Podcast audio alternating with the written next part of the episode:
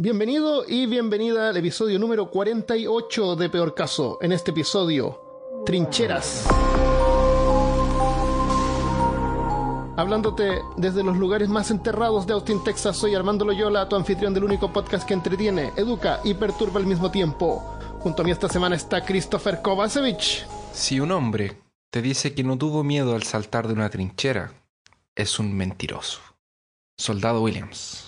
¿Cómo saltar? Sal- ¿Salirse? Se, se le llamaba saltar la trinchera cuando subían por las escaleras Ah, y se lanzaban a la tierra de nadie, que es, que es el ah. pedazo de tierra entre la trinchera de los aliados y la trinchera de los alemanes. Ya, ya. Sonaba un silbido y saltaba. Hay grabaciones de, hay grabaciones de la guerra y hay una, una, parece que una versión de la National Geographic que es una colorización pero decente. Sí, bien que bueno, Se ve bien. bien bueno. Eh. Y bueno, películas, deben haber cientos de películas de la guerra. No hay millones de películas, pero siempre son más romantizadas de lo sí, que... pues, de todas maneras. A mí mi favorita es Pink Floyd The Wall. ¿Te acuerdas de eso? Sí, nunca la vi. Ya, entonces, la Primera Guerra Mundial o la Gran Guerra, porque de hecho cuando ocurrió este conflicto masivo, la gente no le decía la Primera Guerra Mundial, porque nadie quería que fuera la primera solamente. La Primera Guerra Mundial o la Gran Guerra, porque de hecho cuando ocurrió este conflicto masivo, la gente no le decía la Primera Guerra Mundial, porque nadie quería que fuera No, la primera solamente. no sabían, no sabían que iba a haber otra. No sabían que iba a haber otra. Pero le gustó Entonces tanto la gente que le... hicieron la dos. Claro, le hicieron, le hicieron la segunda parte. De hecho, el joven Adolf Hitler de 25 años so- participó de esta primera guerra y sobrevivió a ella, obviamente. Un vampiro. Es un zombie. Eh, si quieren escuchar lo que pasa en el lado de Rusia, pueden ir a los dos capítulos eh, de Rasputin, que son los dos capítulos anteriores que les van a dar el contexto y les van a contar a detalles Sí, qué es lo que está pasando en Rusia mientras, mientras tanto. muchos detalles. Pero bueno, la, la gran guerra, o la guerra que acabaría con todas las guerras, o en nuestros tiempos, la Primera Guerra Mundial, ya que existió la Segunda, pero fue el conflicto bélico que reunió a varios países en un front, en varios fronts, En varios frentes. ¿no? de frentes en Europa, en Asia e incluso en África. Pasó entre los años 1914 a 1918 y causó algo así alrededor de 80 millones de personas muertas. Wow. De todos los bandos. 80 millones. Mucha gente. En Chile hoy en día existen 16 millones de personas. No, no, un país que se destaca por ser tan grande tampoco. Claro, no, pero, pero es para que tengamos una idea. Sí. Es- eso quiere decir que la población chilena habría muerto Ah, más po. de cuatro veces. Cuatro veces. Oye, pero morir, una, morir una vez ya, Sí, ya es terrible. Imagínate morirse cuatro veces. Claro. Imagínate morirse cuatro veces. A mí me tocó esta semana era un velorio y, y yo estaba preparando el, el- el podcast. En y el, estaba en el velorio. de las trincheras. En el velorio con tu estaba... notebook eh, escribiendo. No, en el celular. Ah. Así como, es que yo estaba en la parte de afuera, no quería entrar porque estaba el cajón y bueno, en fin.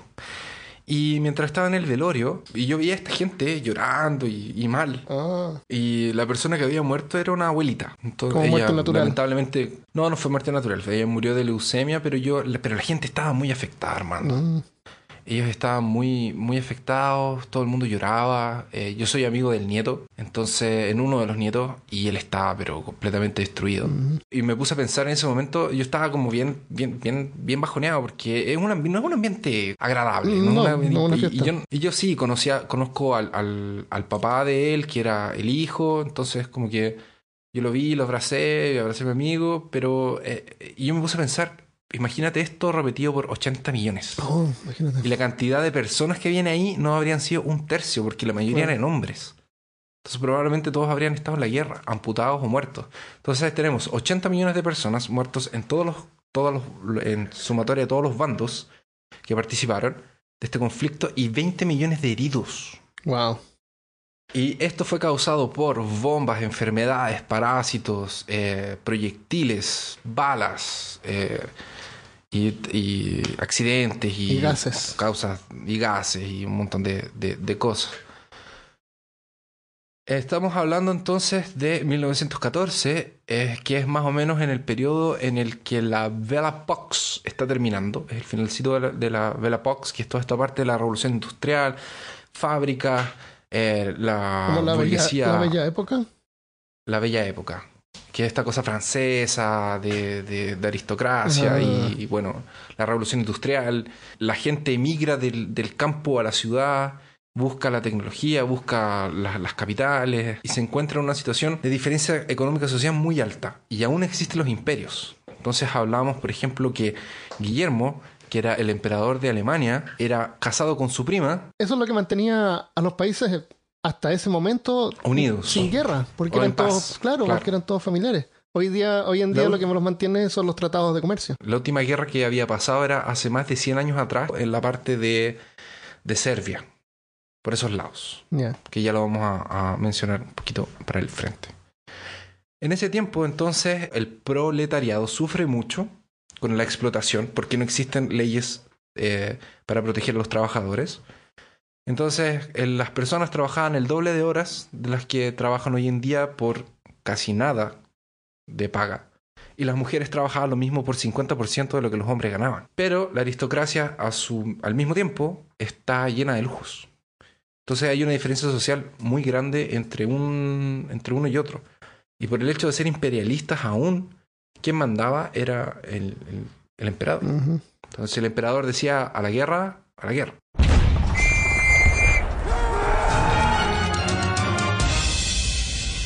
Entonces en este tiempo ya tenemos una carrera armamentista y los imperios ya se, empezaban a expandir, ya tenían sus colonias.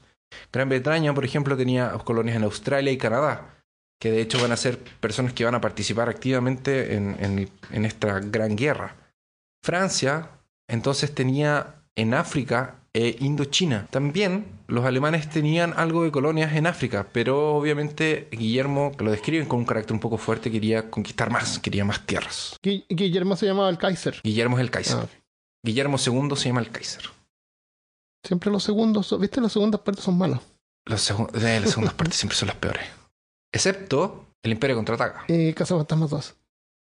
Y los No, cazafantasmas, no dos, qué es tan buena como la primera, pero no es mala. No, me gusta más la 2 que la 1. La 1 la encuentro media penca. ¿En serio? Sí, no me gusta mucho. La 2 la encuentro más tétrica porque es como un cuadro y Vigo. Eh, y sí. tiene la. Son- Y el bebé, loco. Loco, la mujer, ¿te acuerdas? Cuando se raptan a la guagua, entra el fantasma con el coche. Qué horrible. Yo ya me imaginaba que iban a llevar a mi hermano así. Y entra una, gua- una mujer así y se va a llevar a la guagua con el, con Encontré media chanta eso de que, oh, las energías negativas de la gente están creando este, Ah, este se transformó en- Claro, era, Smile. era como una cosa rosada. No, Sí, no pero era- me gustaba. Tengo una foto de Vigo yo ahí que me, me inspira. Sí, se me acuerdo, me daba, me daba pesadillas en la. me venía a ver, de hecho, aparecía en la pieza donde dormía yo, aparecía en la noche. así, ¡ting! y ya, ¿Te ya. parece? Yo te lo iba a poner en el cielo, cosa de cuando fueras a dormir. pero no, no supe cómo Gracias. colgarlo sin correo que Ah, se te bueno que- encima de la cara. Me ataca Vigo en la noche, ¡no! Bueno, entonces Guillermo II es el actual emperador de Alemania y finalmente Lo puedo llamar consigue Guillermo unificar.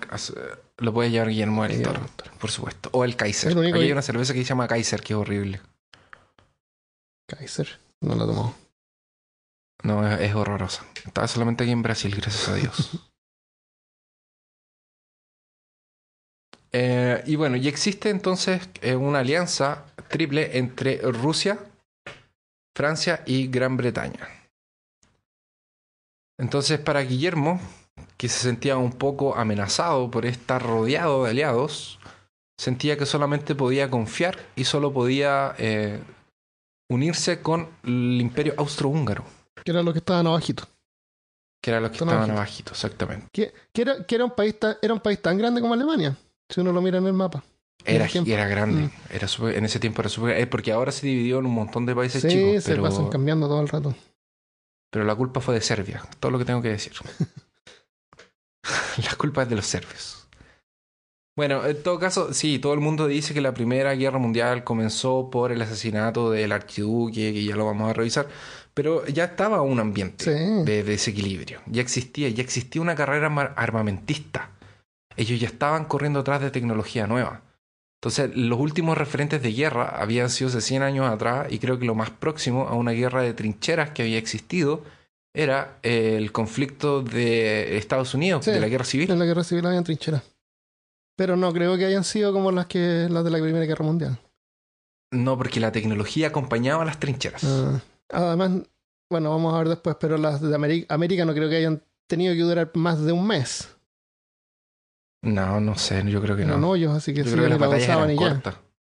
Claro, la más corta. Eran más que nada hoyos para protegerse Sí. y después hacer un, un Tiene asalto. todo el pero- sentido del mundo porque tú vas, cavas un hoyo y con la arena o la tierra que sacas, la pones encima y te cubres. Sí, y le pones sacos de arena. Y le pones Porque lo que va, eh, va a detener mejor un proyectil. El presidente de Francia en este momento se encuentra en Inglaterra y que fue a reforzar un tratado que se llama el Entente Cordiale, que es un pacto de amistad entre Francia y Gran Bretaña, que después de años y años de enemistad deciden eh, hacerse amiguitos y hacer una alianza. Ya no quieren pelear más. Esto ya es ridículo, más o menos nos gustan las mismas cosas. Paremos de, de andarnos tirando lo- las mechas. Tú eres francés, yo soy inglés. Ok, seamos amigos. Ahora nuestro problema son los irlandeses. La guerra de secesión duró de abril de 1961 a abril de, 1800, de 1865. Pero mm, sí, es que eran años. conflictos separados. Sí, yo creo. no, eran, no eran conflictos constantes, eran Mm. conflictos separados. sí. No, es, la escala y la realidad Sí, no, es completamente diferente. diferente. Sí. Y va a ser tan distinto que los líderes van a tratar de luchar la guerra. Los alemanes estaban mucho más avanzados en ese sentido, pero los aliados van a tratar de luchar la guerra como, como antiguamente.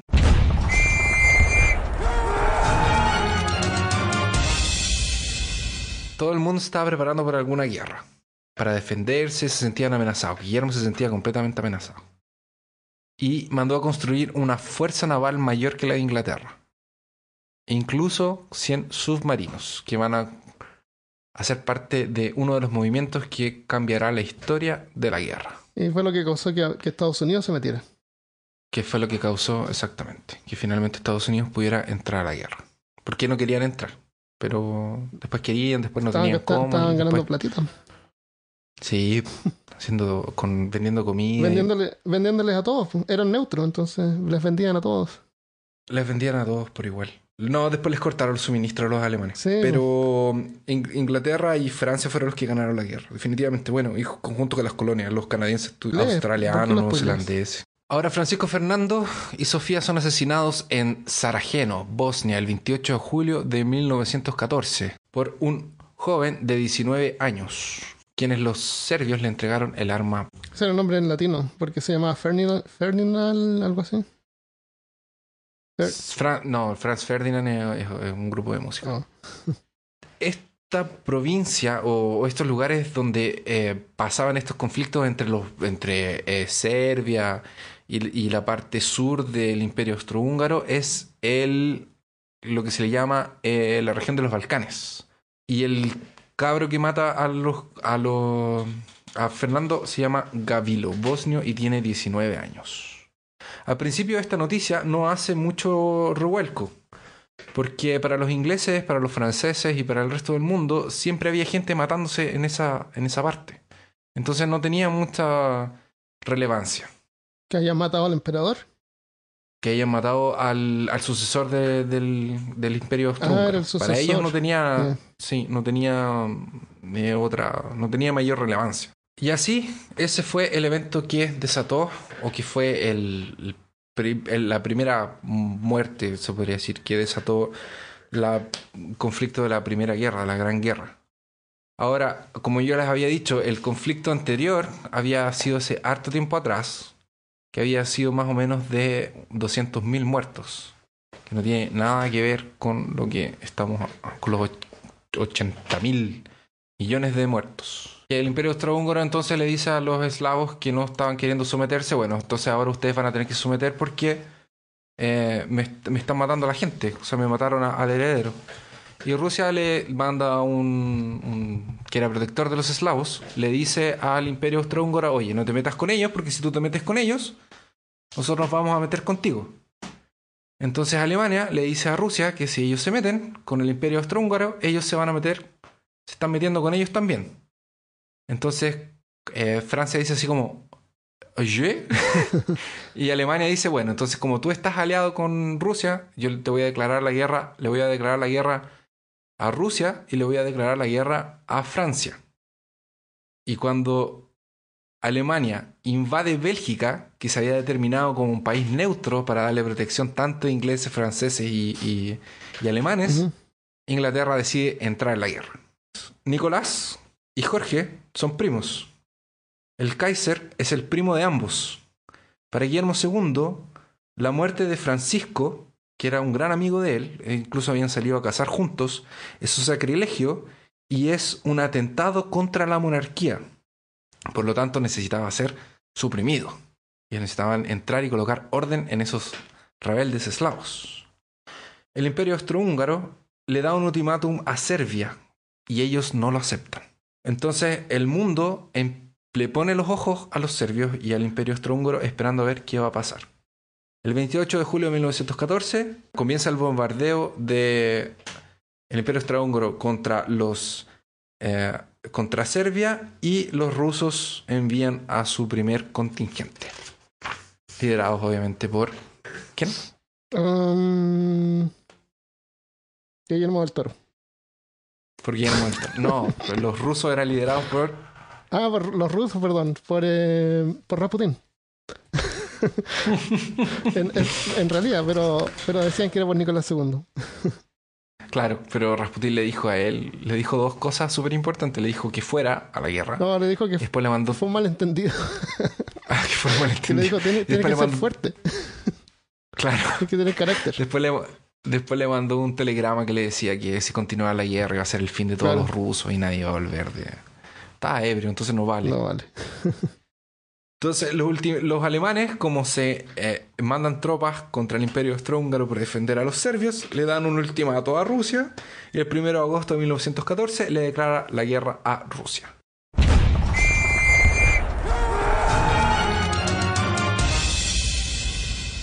Ahora todo esto pasa en un periodo en el que eh, la guerra estaba pasando por una transición, la tecnología había avanzado mucho, las armas habían mejorado mucho y el estilo de guerra ya no servía de la misma forma.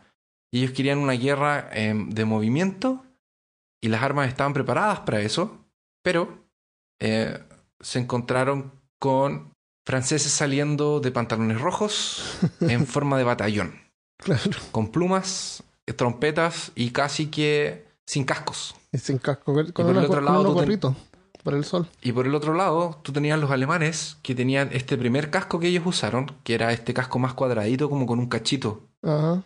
Como, el, como un teletubi. Sí. Que era diseñado para detener sablazo, por ejemplo. Entonces, pero, pero después los franceses lo usaban para ir al baño. Claro, después el Porque era fácil enterrarlo en el suelo. como una basílica. claro.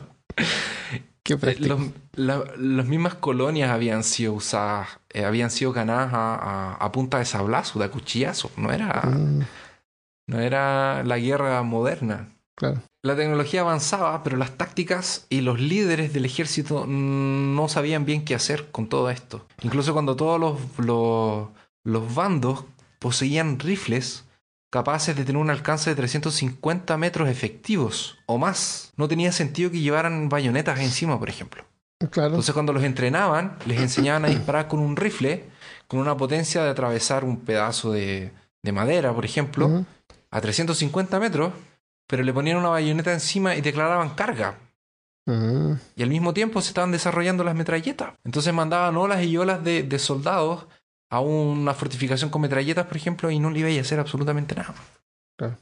Ya no era este conflicto eh, de, de, un batallón, otro batallón, disparen, quédense quietos, recarguen, disparen, recarguen, como, como antes, que Final Fantasy. Claro. claro, como Final Fantasy Tactics.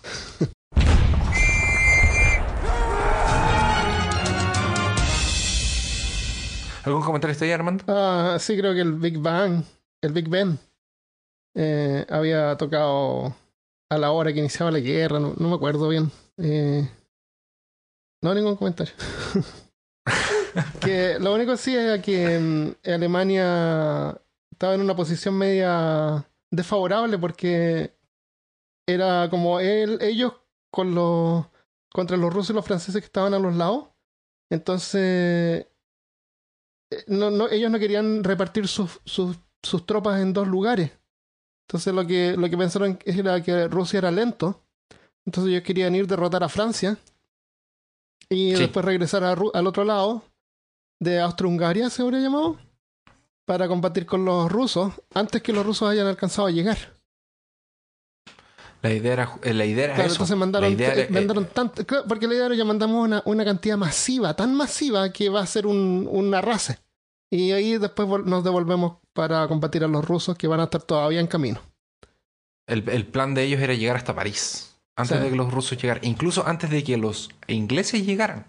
Después de que ellos invadieron Bélgica, ellos creían que iban a llegar a París antes de que los ingleses de- desembarcaran en Europa. Ya. Pero no fue así. Pero no fue así, porque se encontraron con... se encont- el- los que los pararon fueron los belgas. Sí. No fueron los, los- fueron los mismos belgas. Y ellos no estaban esperando que los, Los belgas lo- los los eran pararan. chiquititos, no tenían muchas tropas, entonces hicieron, eh, No, hicieron una posición defensiva que funcionó. a puro coraje. No, Sí, tenían, eso, eso, eso. tenían, no sé cómo se llaman, pero tenían estos como fuertes que dis- disparaban desde ahí. tenían, sí, tenían incluso trenes acorazados. Oh, wow. De hecho, de hecho, para impedir el avance de, de- de los alemanes, en muchos puentes y, y vías de tren hicieron chocar a las máquinas para que destruir los caminos.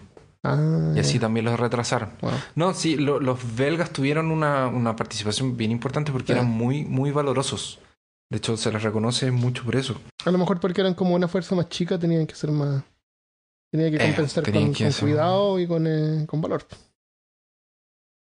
Eran como perritos chihuahua. Claro, ladraron harto. Claro. El 3 de agosto de 1914, Alemania le declara la guerra porque a, Francia porque esta es aliada de Rusia. Entonces, el mismo 3 de agosto de 1914, los alemanes atacan Bélgica y todos creen que la guerra será rápida. El 4 de agosto de 1914, Inglaterra entra en la guerra después de que Alemania viola la neutralidad de Bélgica. Alberto I, que era el rey de Bélgica, lucha valientemente para que sus defensas no cedan.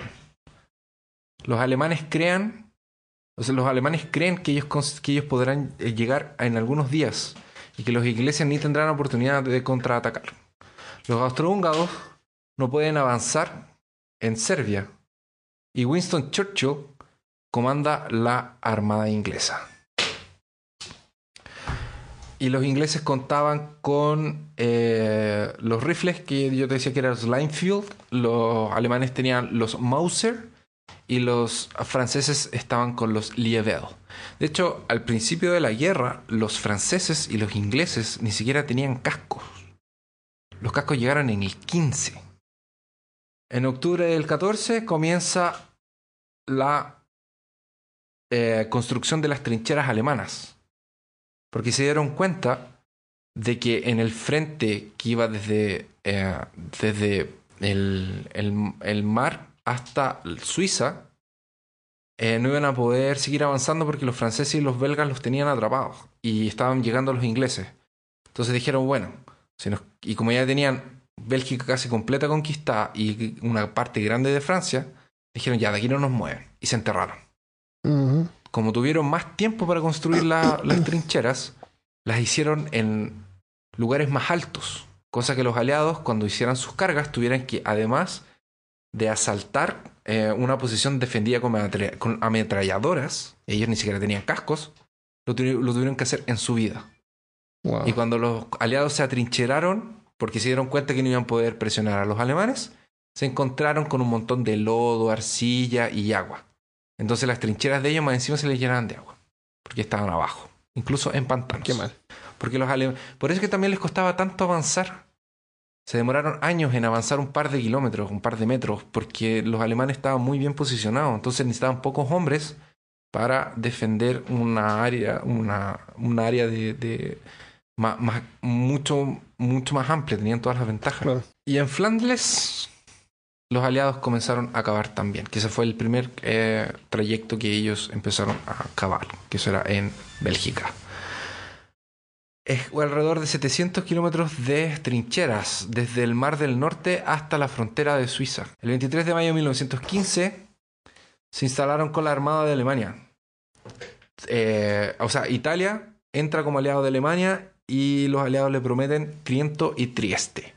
Y Italia se cambia de bando. Cuando, lo, cuando encontraron a los alemanes atrincherados, lo- los franceses con los canadienses y los ingleses no sabían qué hacer. Así que revisaron los libros y vieron que la guía de la guerra decía de que una opción era flanquear. Flanquear. Flanquear, o sea, eh, Oh. avanzar y avanzaron hacia el norte, hacia el mar, para tratar de flanquear a los alemanes, como para tratar de agarrarlos por el lado. Entrar por el lado. Claro, pero los alemanes también, entonces eso se le llama la guerra hacia el mar, la, o la carrera hacia el mar, se llamaba, porque empezaron a trincherar hacia el norte, Alemania y los aliados juntos, tratando, tratando como de, de ganarle al otro como al para poder eh, flanquearlo. Pero Parece una carrera de topos. era una carrera hacia el mar, pero cuando llegaron al mar era el fin porque ahí era el mar, entonces no, no era el objetivo llegar al mar, el objetivo era adelantarse para tratar de flanquear. Entonces resultó que esta, esta línea de trincheras eh, creció y se alargó y era, en- y era enormemente larga. Eh, Eran más de, más de Es 800 como, es kilómetros como de el largo, trinchera y si uno caleta. mira el mapa, así más o menos era como el largo de la del límite del este de Francia. Llegaron a cru- cruzaron casi el continente Claro. entero. Y, fue- ni siquiera fue como tan programado, fue como que se fueron encontrando en el camino. o sea, Claro. Empezaron a montar trincheras en, en- alrededor del frente, o sea, a lo largo del frente y de repente se encontraron. Cuando empezaron a trincherarse, el invierno empezó a llegar. Y las trincheras se transformaron en tumbas de hielo. Y pare- bueno, no sé, da- dicen seguramente que fue uno de los inviernos más fríos. Sí, se supone que fue el invierno más... Y de hecho, no fue solamente el invierno más frío, como fue el verano más caluroso. Y los franceses andaban con... eh, eh, con abrigos de, de lana, Ah, de algodón. Estaban, pero fritos. qué terrible. Entonces pasaron mucho calor en el, en el, en el verano y después pasaron mucho frío en el invierno. Los ataques a las trincheras eran básicamente desperdicios de soldados. Los hombres viven entre ratas, como ratas. Todos los días es un Y infierno. comen ratas también. También comían, no comían, se las comían ya, sí, se las comieron en algún momento. Yo no quería decir que se las comieron, pero sí se las ¿Lo han comieron. cocinado? Se las, sí, es que no tenían nada más que cocinar, Sí. pues, pero es que trataban de no comérselas porque se comían carne, se habían comido a los amigos. No, y se comían a los muertos y después comerse una rata. Qué horrible. Pues se comían- no, sí, de- a- a- hay historias de gente que eh, iba, por ejemplo, a sacar un cuerpo y los daban vuelta y el casco salía así como el casco se salía. Uh, salían y, dando. y la mitad de la, de la cara de la persona no estaba más. Se habían- las ratas habían comido todo, Mm. estaba en el hueso. Muy, muy Qué lindo. rico. Entonces tenemos las trincheras que eran líneas eh, una enfrente de la otra de hoyos. Era un hoyo de dos metros de profundidad con de dos metros y medio a tres metros de largura. Eh, en donde colocaban eh, sacos de arena para protegerse de los proyectiles y de las bombas. Y había un alambrado también. Un alambre de púas que es diferente del alambre de púas de, que nosotros conocemos hoy en día de, de este de, de, de- de granja. Y son tres líneas de trincheras. La primera línea, que no queda, había lugares que estaban a menos de, de un kilómetro. Eran 800 metros. Era la distancia máxima que existía entre una trinchera y otra. Ya. O sea, estaba ahí enfrente. Y habían trincheras que tenían mu- mucho menos de, de- de distancia entre una y otra. Entonces, ellos hicieron tres trincheras. La primera trinchera la pr- era la línea de enfrente. Era el combate cuerpo a cuerpo, en donde esperaban la señal todos los días. Esperaban la señal a ver si el otro bando iba a salir de la trinchera para dispararles o para ellos lanzarse contra la trinchera, que era el sonido del silbato. Y muchas veces, ¿qué pasaba? La primera línea saltaba, ¡pum! Entraba en tierra de nadie, que era este espacio de tierra que existía entre las dos primeras líneas. Se lanzaba contra la primera línea, por ejemplo, los, aliados contra los alemanes. Los alemanes ya les disparaban y supongamos que por alguna razón ellos que era nunca pasaba. Pero supongamos que por alguna razón la primera línea de los aliados llegaba donde los alemanes, les disparaban, los alemanes corrían o morían o ellos conseguían capturar la primera línea de la trinchera de los alemanes y venía un contraataque. Porque existía una segunda línea de Ah, trincheras tenía una segunda y una tercera línea de, de- de trincheras. Que la tercera línea era donde ellos se cuidaban a los enfermos, donde ellos iban a descansar, porque esto tenía una rotatividad. Se quedan una semana en la primera línea, una semana en la segunda y una semana en la tercera. Entonces, ¿qué pasaba? Llegaba el primer pelotón a la trinchera, le ganaban la posición a los alemanes. ¡Eh! Le ganaban la posición a los alemanes. ¿Y qué pasaba? La segunda línea de trinchera de alemanes frescos ya estaba en camino. Ah, Entonces, cuando llegaban a la primera línea, agarraban a los ingleses mal, claro. cansados, muertos de hambre, eh, con un número inferior, y les ganaban la trinchera de vuelta. ¿Y qué hacían? Como sabían que la segunda línea, sabían que la trinchera de los ingleses estaba vacía, y la segunda línea estaba llegando, ellos se tiraban a la primera línea. Llegaban, la misma cosa. Mataban a los ingleses, ganaban la primera trinchera. Quedaban un, un par de alemanes y venía el otro batallón. Y así se quedaban durante días. Mm. Entonces, batallas que debían durar un par de días, un par de horas, duraban semanas, duraban meses. Habían batallas que duraban cinco meses y que murieron 20.000 soldados. Wow. 20 millones de soldados. Imagínate la cantidad de gente que murió en ese, no sé, pues 25 kilómetros de trinchera que había. Bueno, pero en fin. En septiembre de 1915 recién empezaron a incluir los cascos. Ellos estuvieron peleando casi un año sin cascos, solo con gorritos. ¿Y para qué? Para protegerse de un proyectil que eran los SREPs. Los SREPs eran un tipo de proyectil que lanzaban los, los alemanes y que después los aliados copiaron, que era eh, un proyectil que explotaba antes de tocar la tierra Ah, porque venía adentro con bolas de plomo y pólvora. Ah, wow. Entonces cuando se venía acercando, explotaba y les reventaba la cabeza. Qué horrible. Caía una lluvia de estas piedras, de, de estas bolas de, de plomo y, se los, y los mataban, se los echaban. Claro. Entonces, ¿qué hicieron? Sí, pues, Cascos. Les copiaron a los alemanes. Las fábricas francesas, que estaban repletas de mujeres, al igual que las inglesas, porque los hombres estaban en la guerra, comenzaron a producir cascos. Y los ingleses producieron ese casco típico que parece un, un plato, que estaba hecho de una sola lámina. Entonces era una pura lámina de de metal, era rápido de hacer y se podía producir rápidamente. Los soldados se quejaban solamente que el casco pesaba así como dos kilos, entonces era como incómodo andar con esas cosas en la cabeza, pero Vale la pena. por salvarte, pero claro, por salvarte un poco. También existían, además de estas bombas straps, existían las bombas de gas, que habían sido prohibidas para la guerra, pero como alguien las empezó a usar, los alemanes, creo, No. eh, los aliados también las optaron y las alemanes empezaron no usaron a bombas usar. de gas. No, no usaron bombas de gas. No, Sí, no usaron bombas de gas. Ellos, ellos lo que hicieron fueron llevar unas cajas con, eh, con este gas y abrieron las cajas. No, no era ilegal abrir cajas. Ah, Y lo hicieron en un momento en que el viento estaba corriendo hacia El los enemigos. Entonces dejaron que este miasma avanzara por la tierra de nadie y llegó a los enemigos. Pero ellos no tiraron bombas de gas. Es verdad. Y ese fue un episodio también eh, horrible. Fue, se les el, gas mostaza derretía le derretía los órganos y le putrefac le hacía que quedaran putrefactos.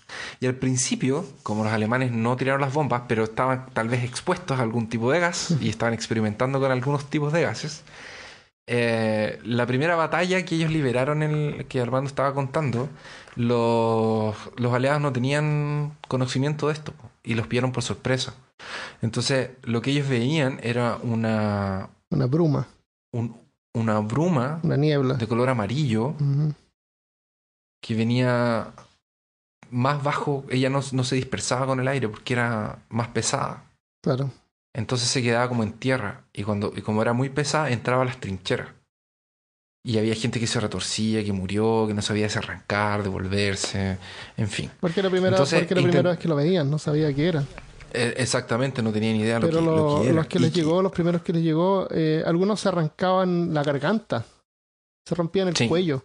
Y, y, y, y al mismo tiempo los alemanes les estaban disparando, así que se trataban de escapar en desesperación y perdían brazos y, y piernas. Y, y cuenta una historia de un tipo que, que como que trataba de, de agitarse la garganta, pero no tenía mano. Era como un chongo. Porque le habían, le habían volado la mano y trataba como la mano. de, de respirar y horrible. Oh, qué terrible. Eh, en fin.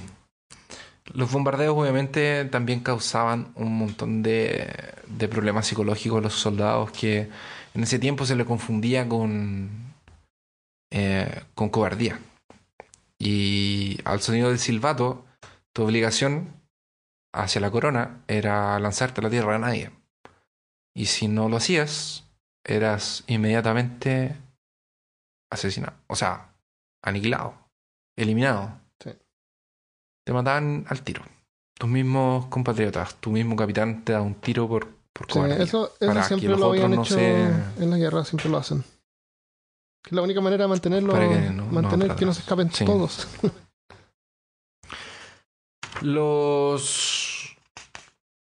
Ah, ya. Las máscaras de gas que Francia, con las que Francia eh, trató de, de comenzar, era, uh, era un pedazo de paño y algodón en el tracto de, de respiratorio. O sea, tenías que ponerte un algodón adentro de la boca, Mm, a- abajo, y una mascarilla eh, en los que los soldados tenían que orinar. Tenían que orinar. Entonces venía el gas, sí, venía el gas, entonces tú te metías ese algodón a tu tráquea y te ponías una mascarilla enfrente, y que, pero antes de ponerte la mascarilla tenías que orinar. ¿Por qué? Que era un... Porque así, así activaban el que para no usar agua. Ya. qué horrible. Es que así act- activaban el, el complejo activo que los protegía de la... Pero obviamente no funcionó. Entonces, ¿qué hicieron? Sacaron el, el algodón y aumentaron el... Lo, lo- lo reempla- reemplazaron esta máscara, pues esta mascarilla en realidad, por eh, gafas y un trapo más grueso que se ponían en la cabeza. Como un una saco de papas.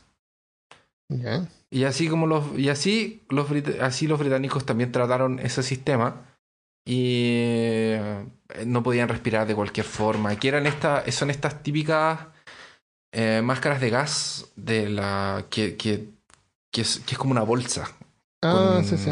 Con dos, como. con dos hoyitos. ojitos, con, ojo- con ojitos. y un tubo. Pero, pero no es una máscara, es como un gorro así. es- te tapa la cabeza entera y se las tienen que meter adentro del cuello de la camisa. Y, y aún así no podían respirar, se desesperaban imagino. y eh, mucha gente se la sacaba igual y no alcanzaban a, a- a soportar el, el estar sofocados de no, no tener acceso a oxígeno. Claro. Hasta que, después de un tiempo, eh, encontraron un cuerpo de un alemán en medio de una, de una trinchera, abandonado. Y ese alemán tenía una máscara Ah, no. que era la Gummy Mask.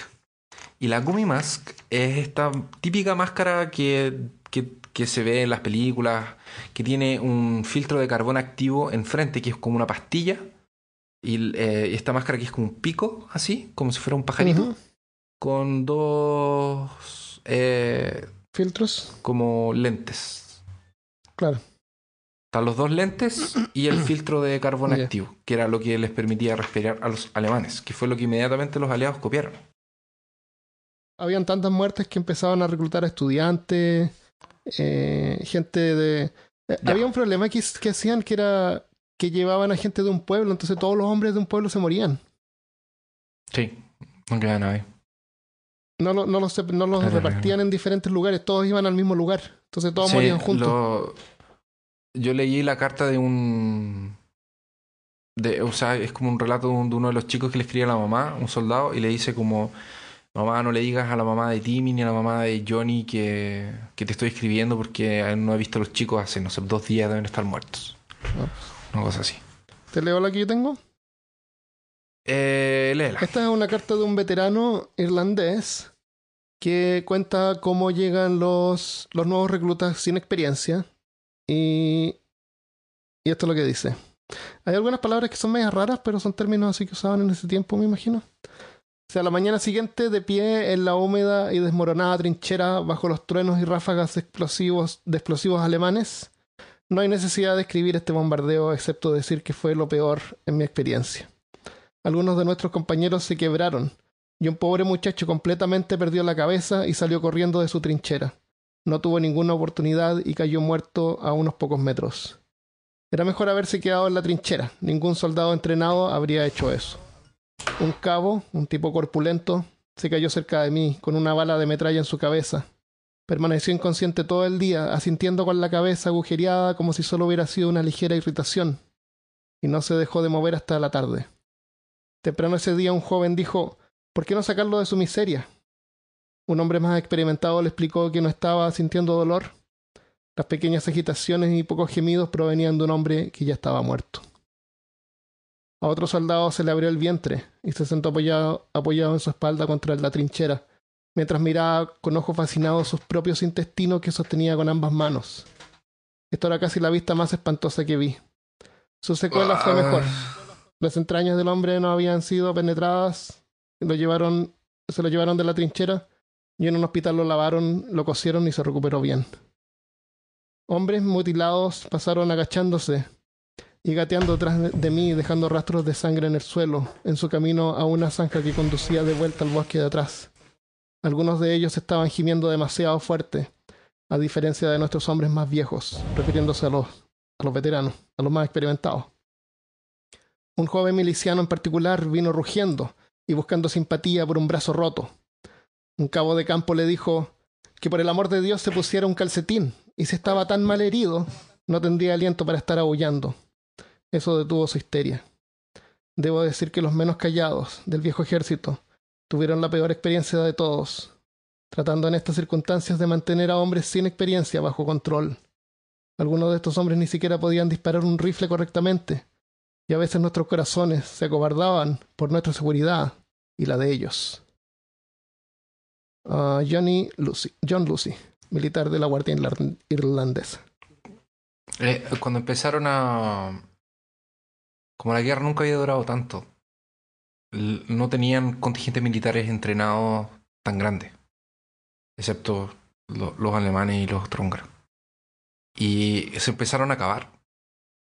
Entonces el reclutamiento que era voluntario se acabó. Y empezó el reclutamiento obligatorio. Tanto de los aliados como de los alemanes. De hecho, los alemanes en África iban a buscar eh, personas a los eh, a las tribus. Y se los traían a latigazos. Wow. Los metían a latigazos a los barcos. O les ofrecían dinero y cosas así. Y ellos iban y, y luchaban. Eh, hay, film, hay hartas filmajes de, del ejército alemán con personas de color disparando cañón y, cosas por el estilo. Porque también tenían que defender las colonias porque había mucha materia prima, que venía de allá. Entonces tampoco podían perder eso. La primera línea de las trincheras es la más peligrosa de las tres. Y se usaron desde ballestas para tirar bombas hasta ondas gigantes el hedor que existía en esos lugares era horripilante. El problema de las trincheras es que su estrategia militar no era compatible con la tecnología que tenían. Entonces, de nuevo, la victoria rápida no sirve más. Los alemanes tienen la ventaja porque ellos habían ganado casi todo el territorio belga y no eran parte del francés. Los aliados tenían trincheras más rústicas, siempre más bajas e incluso en pantanos. Los alemanes, como llegaron primero, tenían la ventaja de la altura. Entonces los aliados además tenían que subir. Uno enfrente al otro, separados solo a metros.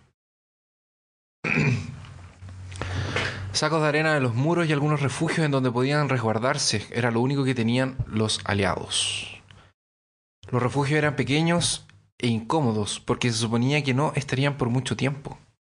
Entonces las trincheras aliadas en un principio eran solamente un hoyo, porque ellos, ellos iban a llegar, a hacer el hoyito y tirarse arriba de los alemanes y se acabó. Pero no fue así. ¿Y qué comían? Ratas. ¿Qué es lo que una persona en una trinchera puede comer, además de ratas y otras personas? Si tenían suerte, vegetales. Les llegaban galletas duras, tan duras que tenían que molerlas con otras piedras. Con otras galletas.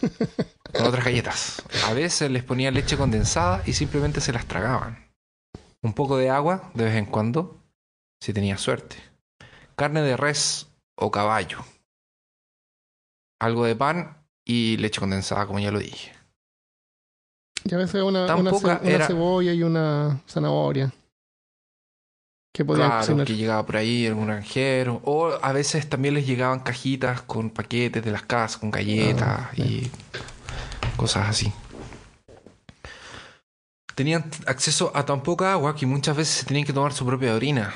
Agua de pozas que quedaban después de que las bombas o los proyectiles estallaban. Mucho ron y mucho vino. El alcohol relajaba a los hombres y les daba valor. Hay relatos de gente que estuvo días en un hoyo. El primero que salió fue muerto al instante. Para hacer, salió para hacer sus necesidades y lo mataron inmediatamente después de que salió. Cuando se acabó lo que tenían, eh, cuando se acabó el papel para hacer sus necesidades, usaron bolsos, los bolsos que tenían, y cuando se acabaron los bolsos, finalmente usaban sus manos. Lo que les hizo tener eh, muchas enfermedades, entre ellas la eh, dis- Disentería. disentería. Existen relatos de que habían sectores en las trincheras de que si alguien salía con una bandera blanca, nadie le podía disparar. Porque él, o bueno, blanca entre comillas, cualquier cosa que flameara que tuviera un aspecto claro. Salía a la tierra de nadie y hacía sus necesidades ahí sin que le dispararan. Porque era como un. Porque nadie quería tener eh, feces en sus propias trincheras. Entonces existía como esa. En algunos lugares dicen que existía eso. Y esta falta de higiene hizo que muchos contrajeran enfermedades y se murieran por eso. La batalla contra el agua en el fondo de las trincheras causaba que tuvieran eh, pie de trinchera. Como ellos tenían que cavar y había agua, en las trincheras se inundaban.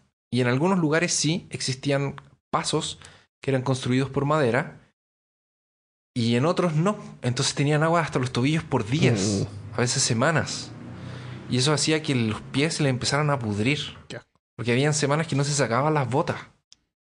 Entonces las condiciones realmente eran... Habían semanas que no se bañaban, no se cambiaban la ropa, había gente que se olvidaba de cuándo fue la última vez que se había cambiado la camiseta. Ya no les quedaban lugares Entonces, donde ir el al baño también. Así que olía horrible. El, el hedor de esa cosa, de muerte. Porque incluso mientras iban cavando trincheras, porque les disparaban los proyectiles, las trincheras se caían, volaba gente. Entonces las tenían que reconstruir y cuando las reconstruían salían cuerpos de dentro Ah, de la tierra. no podían de repente cavar muy profundo porque habían cuerpos Porque de gente que había morido, muerto hace dos años. Porque esto todavía Sí. seguía tres años, Siendo, sí, eran tres años en la misma trinchera. claro. Entonces en, en la tierra de nadie este, habían cuerpos de gente que había muerto en el día, otros que habían muerto ayer, otros que habían muerto hace un año. Qué horrible. Ah, hay relatos de gente que caía en eh, hoyos de. En, en, en pozas de barro que habían sido hechas por una bomba, que se hundían lentamente mientras sus compañeros simplemente lo único que podían hacer era observar. Mientras esta persona se ahogaba en el barro. Yo te, yo te pregunté entraba, cuando conversamos sobre hacer este episodio de qué onda con los aviones, ¿te acuerdas? Sí. ¿Qué onda con los aviones? ¿Por qué no, por qué no pasan aviones Porque bombardeando a los la- enemigos y, y ya? Ah, primero, primero porque hay mucha artillería. Hay demasiada artillería y los aviones en ese tiempo eran súper fáciles de derribar. Sí. Segundo, porque las ametralladoras que ellos tenían en un principio no eran muy efectivas. En- al principio no tenían ametralladora. El piloto sacaba una pistola de la cabina Eh, y sacaba la la pistola la eso, y le pistola. disparaba al otro. Y además eran súper son los imprecisos, de- así que podrían perfectamente haberle llegado a los aliados. A los aliados. Y las bombitas eran bombitas que agarraban de al ladito y las soltaban con la mano. Tenían un hoyito de abrían. Abrían la También ventana de la usaban- cabina con una, con una manilla, así como los autos antiguos. También usaban globos Ah, para ver, sí. pero también eran súper fácil de derrumbar Sí, y generalmente los lo- aviones más era para, suicida. para, vis- para ver, Investigar. para visualizar. Eh, y eran útiles porque de repente para tirar artillería el avión podía decir si es que había llegado muy adelante, muy lejos, entonces podían recalibrar y volver a, a tirar. Y, los Eso y- fue el- al, al, al principio, sí. y habían cepelines también. Y los ingleses tenían cepelines. Al principio no había artillería como para derribar eh, cepelines o aviones.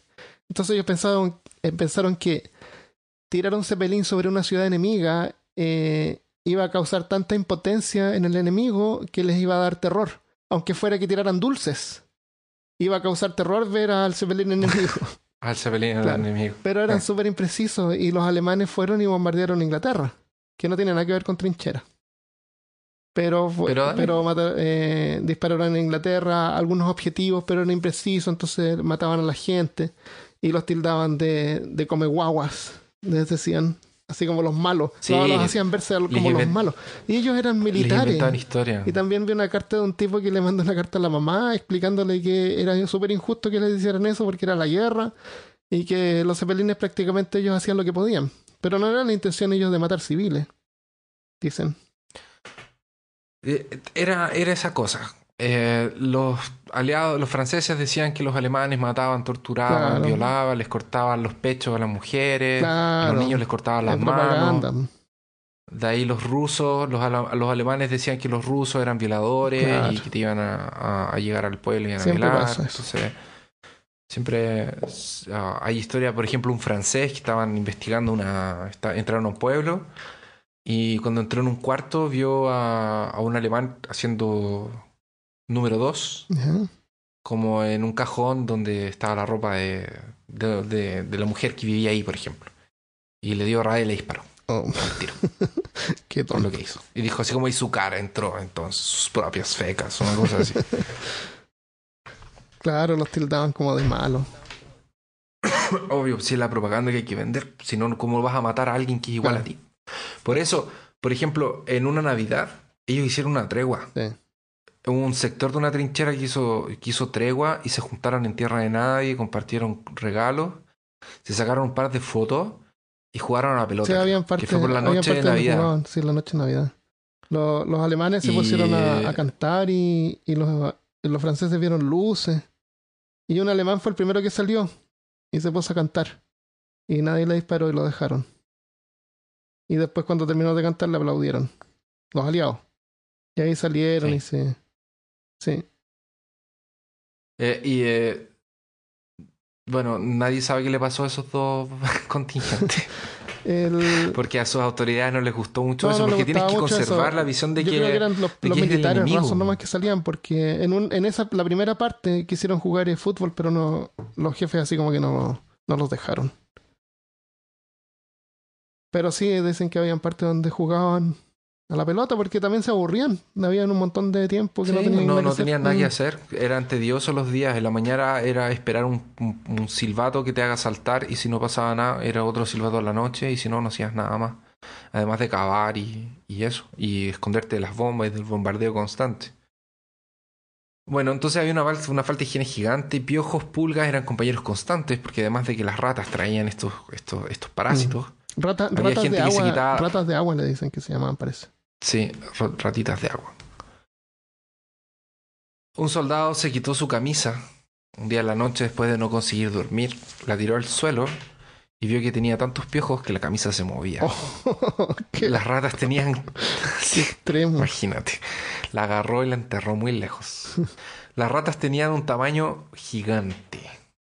Muchas pasaban por sus caras mientras dormían. Las ratas estaban enormes y gordas y lentas porque se comían a los muertos. Tenían un montón de comida. No se, no se podían mover. Wow. Muchas veces los soldados se acercaban a los muertos y les faltaban pedazos de carne y órganos, como los ojos.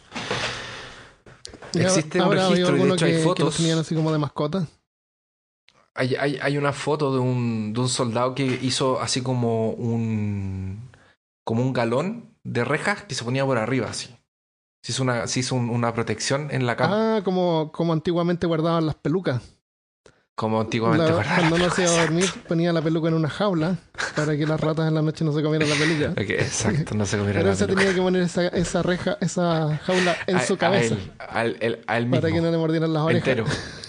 No, se la hizo entera, el cuerpo Ah, entero. cuerpo entero. Es como, es, es como, ¿cachai esa cuestión que es la que así carne tú?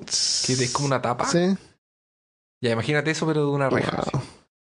Pero de más que ¿Cómo- alguien, cómo lo que alguno podría haber tenido una mascotita de una rata de mascota. No creo. Porque Generalmente las mataba, les Porque pegaban. si, tenían las tanta las ratas son las ratas generalmente no atacan, no son violentas, excepto cuando tienen mucha hambre. Entonces, si unas ratas son gordas y tienen tanta comida, generalmente son más mansas.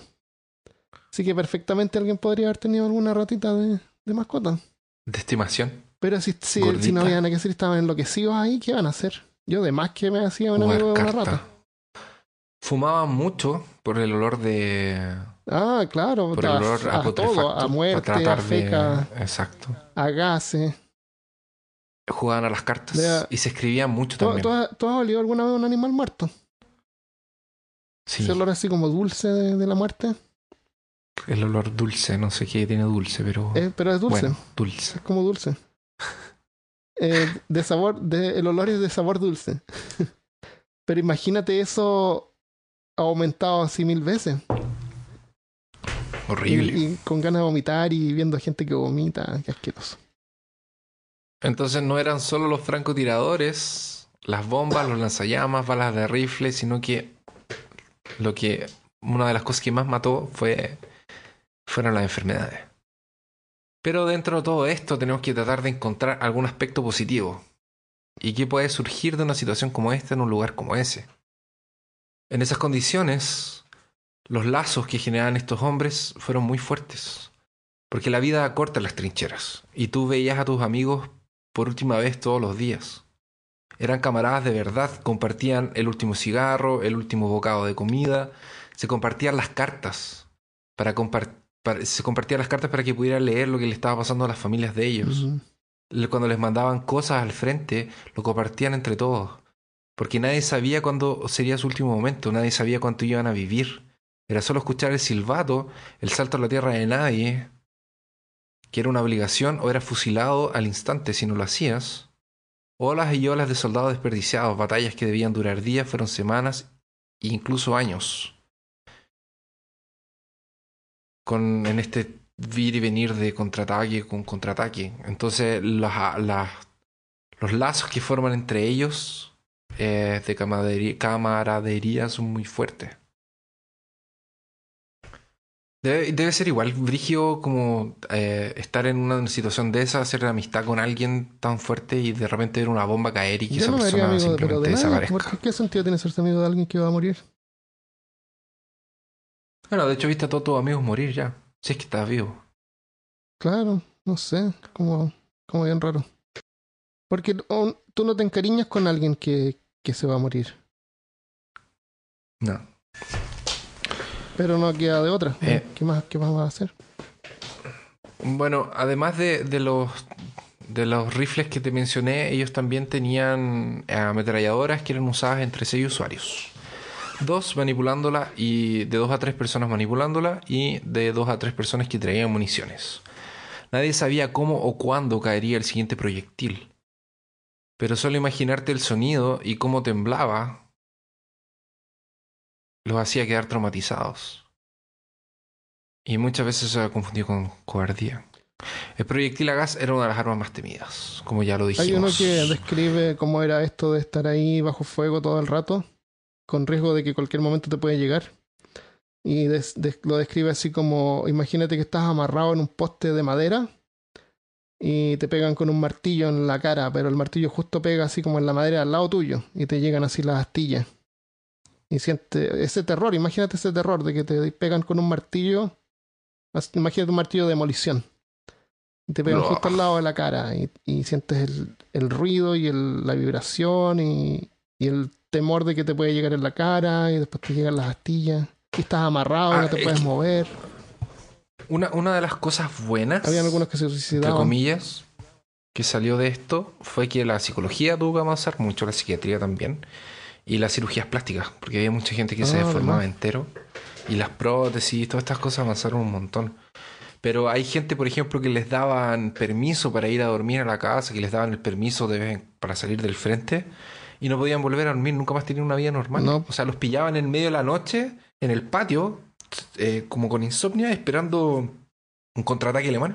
Wow, Así como con posición de rifle, ¿cachai? claro. Era, era, todo eso lo que los- lo- cómo era de, de traumatizante la guerra. Rápidamente, entonces, el cloro, la bomba de cloro, eh, te asfixia de 4 o 5 días de agonía. El gas mostaza te pudría el cuerpo, te daba dolores y ampollas y te demorabas casi un mes en morir.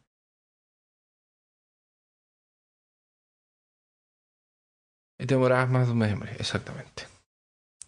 ¿Cómo, te, mantenían contacto? Con cartas, pacotes. Habían frentes en el que se demoraban dos días en recibir y mandar cartas. Una carta decía, antes de una de de las masacres más grandes que llevaron los ingleses, que se suponía que era el, la batalla más eh, fatídica para los ingleses, fue la que se suponía que los iba a llevar, a la victoria, pero los alemanes los cacharon. Y la carta eh, dice así, cariño mío, antes de acostarme tengo que escribirle algunas líneas a mi chiquitina. He recibido hoy tu carta y me has parecido muy alegre. Te quiero mucho. Sé valiente por mí y reza para que la guerra termine pronto y yo regrese a ti y no te abandone nunca más. Con todo mi amor y muchos besos dulces de tu Willy. ¿Qué le pasó a Willy? Se murió mientras escribía la carta. Se murió en el primer día del salto, oh, después de que mandó la carta. no pudo volver a casa a ver a su chiquitina. Los tanques llegaron. Tenían teléfonos también. Dime usaban teléfono y, tenía, y, a veces los bombardeos cortaban las líneas telefónicas, así que tenían que salir a repararlas. Y ahí les llegaba. La hora de su muerte.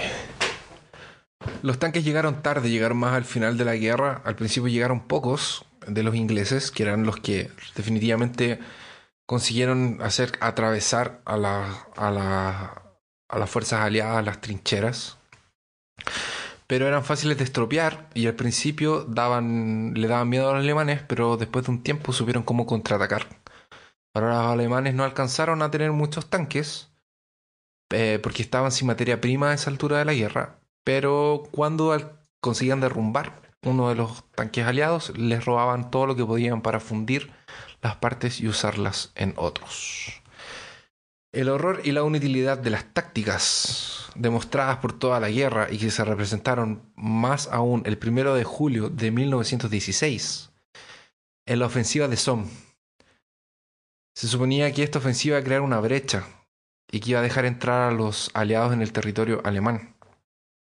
Cavaron un túnel por casi un kilómetro entre una trinchera a otra y colocaron cuatro toneladas de dinamita lo que iba a crear un cráter y una explosión grande que debilitaría a los alemanes. Además, ellos habían bombardeado ya eh, la línea alemana por cinco días con casi 25 kilómetros de artillería alineada. Cuando terminaron los cinco días de bombardeo, a los soldados ingleses, que era el segundo batallón, que eran los más inexperientes, que Armando había dicho, los hicieron caminar y no correr por tierra de nadie. Y en diez minutos los alemanes estaban listos con sus, con sus ametralladoras esperando a los ingleses. Ellos habían descubierto el túnel y habían descubierto que ellos estaban preparando esta ofensiva. Y lo que hicieron fue esconderse. Se escondieron de la explosión y se escondieron de los cañonazos. Y cuando los ingleses salieron en la mañana del día primero de julio, Después de 10 minutos de andar, caminar por tierra de nadie, los alemanes empezaron a disparar. ¿Por qué lo hicieron caminar por tierra de nadie? Porque sí. Porque sus comandantes le dijeron caminar. Los comandantes.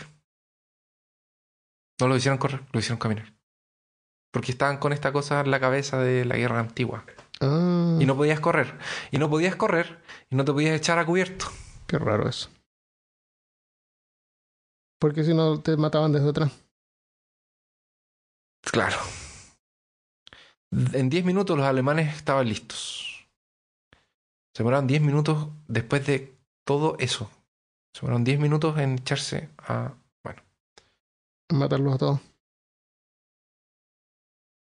Ese día, o sea, existieron 60.000 bajas en una extensión de 25 kilómetros. Tierra de Nadie se transformó en un cementerio un batallón perdió un dos tercios de partes en su movimiento de la segunda a la primera trinchera. O sea, ni siquiera alcanzaron a llegar a la primera trinchera y ya habían sido reducidos a un tercio.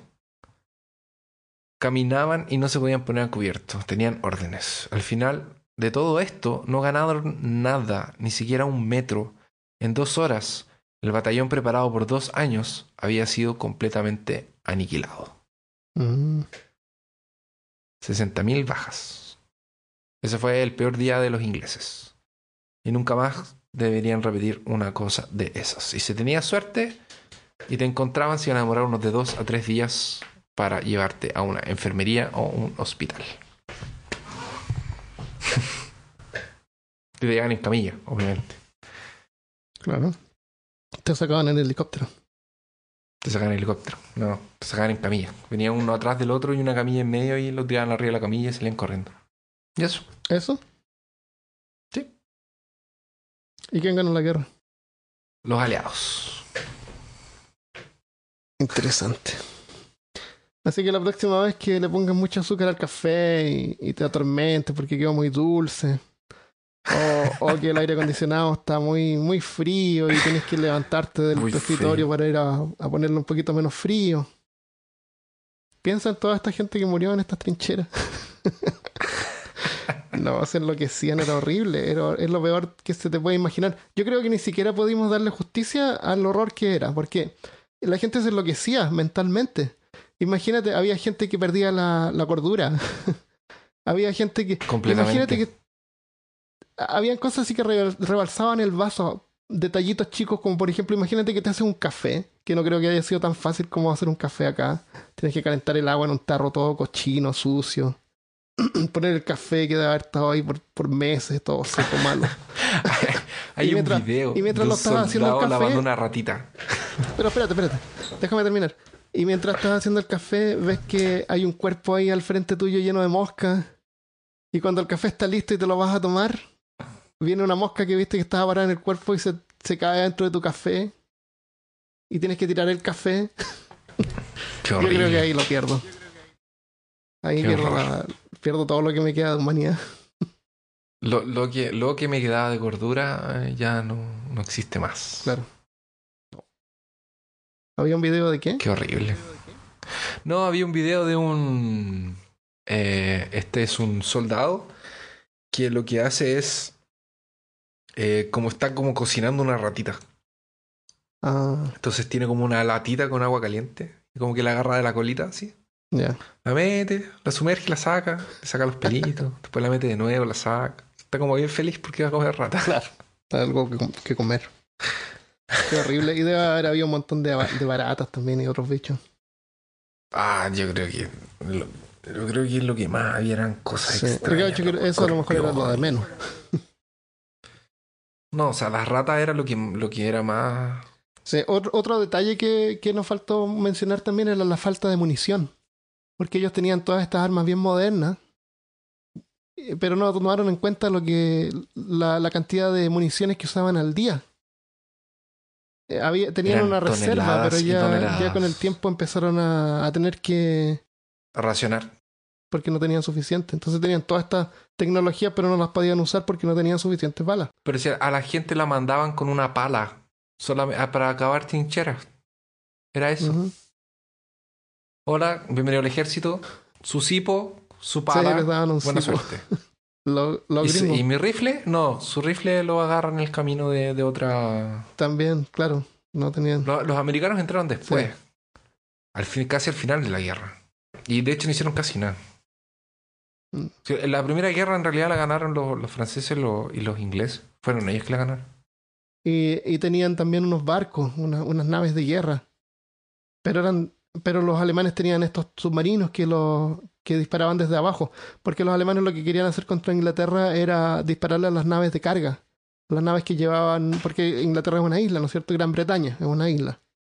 Entonces la, la estrategia era como impedirles que pudieran recibir eh, eh, alimentos, exportaciones, Suministros. suministros, claro. Entonces les disparaban desde abajo. Y era tan fácil hundir un bote con un submarino que los ingleses tenían eh, estos barcos de guerra enormes que eran in- sumamente caros, pero no los podían usar porque si los tiraban, eh, lo- los submarinos se los iban a hundir. Y los alemanes también Sí. tenían estos barcos caros y no los usaban porque se los iban, se les iban a romper. Porque los, ah, sí. Imagínate. Así que ahí eh, funcionaba mejor eh, estos U-boats que mencionamos en un episodio, que eran más, más pequeños y, y maniobrables y, y más barato también. Se, se- y lo, el problema, Claro, y, y menos tripulación. menos tripulación. Y el problema también que tuvo Alemania es que, eh, según los tratados de, mm, de la guerra que tenían en ese tiempo, no sé cómo se llama, se habrá llamado, pero tú no puedes ir y, con un barco y dispararle a otro barco. Tienes que darle la oportunidad a la gente que desembarque y después hundes el barco o te lo robas o te lo llevas. Porque si tú vas y le disparas a un barco enemigo, era piratería. Tú no puedes hacer eso. Es ilegal. Es un crimen de guerra. Tienes que, tienes que esperar que se suban a los Claro, que barcos, se vayan. tienes que indicarles dónde Claro, es el decirles puerto, que dónde darles es la oportunidad de rendirse, todo eso. de rendir. Pero el Sí, problema es con sí, los sí, submarinos. un ¿Qué, qué sentido tiene tener un submarino, que es una cosa que va oculta, tener que subir a la superficie, que los vean y decirle, oiga, los vamos a derribar y les damos la oportunidad de rendirse si no tomen sus botes y se van? Entonces los alemanes optaron por disparar nomás por abajo. El problema era de que si no hacían eso y se echaban a los americanos, América iba a entrar a la guerra. ¿Qué fue lo que pasó? Es Luisitania. Que eh, llegaron a. Llegó un punto en la guerra que el Kaiser ordenó que los submarinos alemanes atacaran indiscriminadamente a, los, a cualquier bote A cualquier bote. que estuviera en el trayecto entre Gran Bre- Bretaña y Europa. Y en ese tra- y, y en uno de esos ataques, porque la idea era que si ellos conseguían derrumbar 600 toneladas de materia naval al mes, eh, Inglaterra se iba a rendir. Claro, lo iba a dejar sin Eso es lo que ellos creían. Entonces el objetivo de ellos era, era eso, 600 toneladas de, de- de material eh, naval. Y en uno de estos ataques, que de hecho fue un el, el- el capitán de submarino que derrumbó más, que fueron 400 toneladas en un mes, era, era descendiente francés. Y él eh, era prusio, pero de descendencia francesa. Y, y estos alemanes fueron los que se echaron a los americanos. Los americanos no, no dispararon a naves americanas porque desde abajo seguramente no, veían. pero no habían americanos adentro. Pero venía un barco que era como parecido al Titanic que se llamaba Lusitania. Y ahí murieron como más de 100 americanos. Y ahí fue cuando... Fue cuando América tuvo que tomar una Claro. posición y entrar a, a la guerra. Ahora los americanos iban con una idea de... Porque primero lo hicieron solamente con voluntarios y mandaron una cosa así como 12.000 soldados, una cosa así, era 120.000, era como, súper como un símbolo. Y no tenían equipo para nada, no tenían armas, no tenían la gente que se reclutaba para el eh, para, para ir a la guerra de los americanos eh, iban con ropa normal. Las armas eran de, de madera para hacer los entrenamientos porque no tenían nada. Qué horrible. Y después llegaron a la guerra. E igual se lo hicieron chirpe.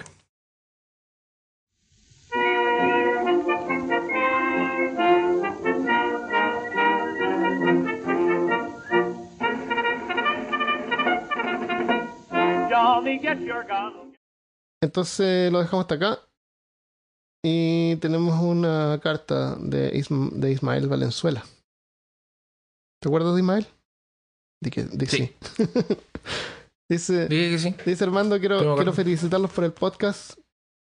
Eh, no me lo pierdo cada lunes. Sus episodios de Misterios son los mejores. El Paso de Diablo y El Hombre de Somerton son los mis favoritos. Soy uno de sus Patreons y lamentablemente no dijeron mi nombre al revés. Llevo como un mes esperando. Por favor, sigan así con su humor y su forma de abordar cada tema. Saludos desde Puerto Varas. Y mira, el, el pobre Ismael tuvo que escribir su nombre el mismo al revés. Dice Leamsi Falen, Faleusnelav. Suena como ruso cuando lo, el apellido al revés. Así que a ver si Christopher dice su nombre al revés. Entonces, muchas gracias. Leamsi Aleusnelav. Suena como entre francés y, y ruso. Eh, claro. Franco-ruso. Leamsi Aleusnelav. no sé, pareció árabe. Claro. Gracias, Ismael. Y tenemos también tres, tres revisiones en Apple Podcast. Ey. Apple Podcast es un problemilla porque tú sabes que es bien interesante recibir eh, eh, comentarios ahí porque es como una de las plataformas bien usadas, aunque ahora Spotify está arrasando, con, está arrasando con todo. Pero la, la particularidad que tiene Apple Podcast es que es por región, es por país. Entonces si tú te conectas desde, no sé, pues Bolivia, vas a ver solamente comentarios de gente que envió desde Bolivia. Entonces hay una página que uno puede ir y suscribirse y te llega así cada mes las revisiones de todas las regiones. Y tengo tres. Eh, dice una, pero no tienen nombre. Ah, no, sí tienen nombre. Dice, bueno, este es el nombre. Ah, GSD FYSD FY. A lo mejor se creó, se creó la cuenta para enviar un comentario. De ¿Cómo era? G- GSD FYSD FY. Ah, no, apretó. Esas letras están. Estas teclas están una al lado de la Ah, otra. ok, entonces apretó tres veces. Entonces, cuando. Entonces, Eh, eso, porque te- seguramente te pide. Si no tienes cuenta, te pide Claro. para que pongas un nombre. Ah, eso debe Entonces ser. hizo así como. Claro, como el ASD, ASD, ASD. Claro, claro, como, como el ASD, pero lo hizo para la G. Claro. Él eh, es de Australia, nos dejó cinco estrellas y dice, aquí combatiendo las reviews de una estrella. Espero les ayude y ojalá puedan llegar a más personas. Muchas gracias. Muchas gracias. GSD, FY, FY. Hay otro de Bruno BG de Chile. Dice, los encuentro entretenidos, pero a veces falta de seriedad. Me gustan sus temas, soy de Chile, me llamo Bruno y hace poco que los escucho en Spotify. Podrían hablar sobre los hombres de negro o sobre experimentos muy poco conocidos parecidos al de Filadelfia. Saludos. Más serio, Christopher. Hoy día estoy un súper serio. Muchas gracias, Bruno. De Farid, de México, dice: Yo les he comentado por casi todos lados, pero pues los califico para apoyar el proyecto. Saludos desde México y gracias por hacer mi trabajo menos aburrido. De nuevo, sería interesante escuchar sobre mitología nórdica o griega, sobre todo la nórdica, que es la más oscura y cruda. Miriam Franco. Hola muchachos, los escucho desde Bolivia. Encontrarnos en Spotify fue una experiencia increíble, son muy interesantes. Yo les escucho camino al trabajo. Genial, necesitamos más oyentes en Bolivia. O que, o que se manifiesten. En una se nos escuchan, pero se no se manifiestan. ¿Verdad? Ya deberían hacer un capítulo. Ah, ya deberían hacer un capítulo sobre peores trabajos o algo así. Sigan adelante porque ya casi escucho todos los episodios. Un abrazo grande y sigan riéndose que es su toque. Muchas gracias, por escuchar. ¿Quieres decir algo, ¿quieres agregar algo más? Agache la cabeza. No, nada más. Muchas gracias. Nos vemos la próxima semana. Adiós. Adiós.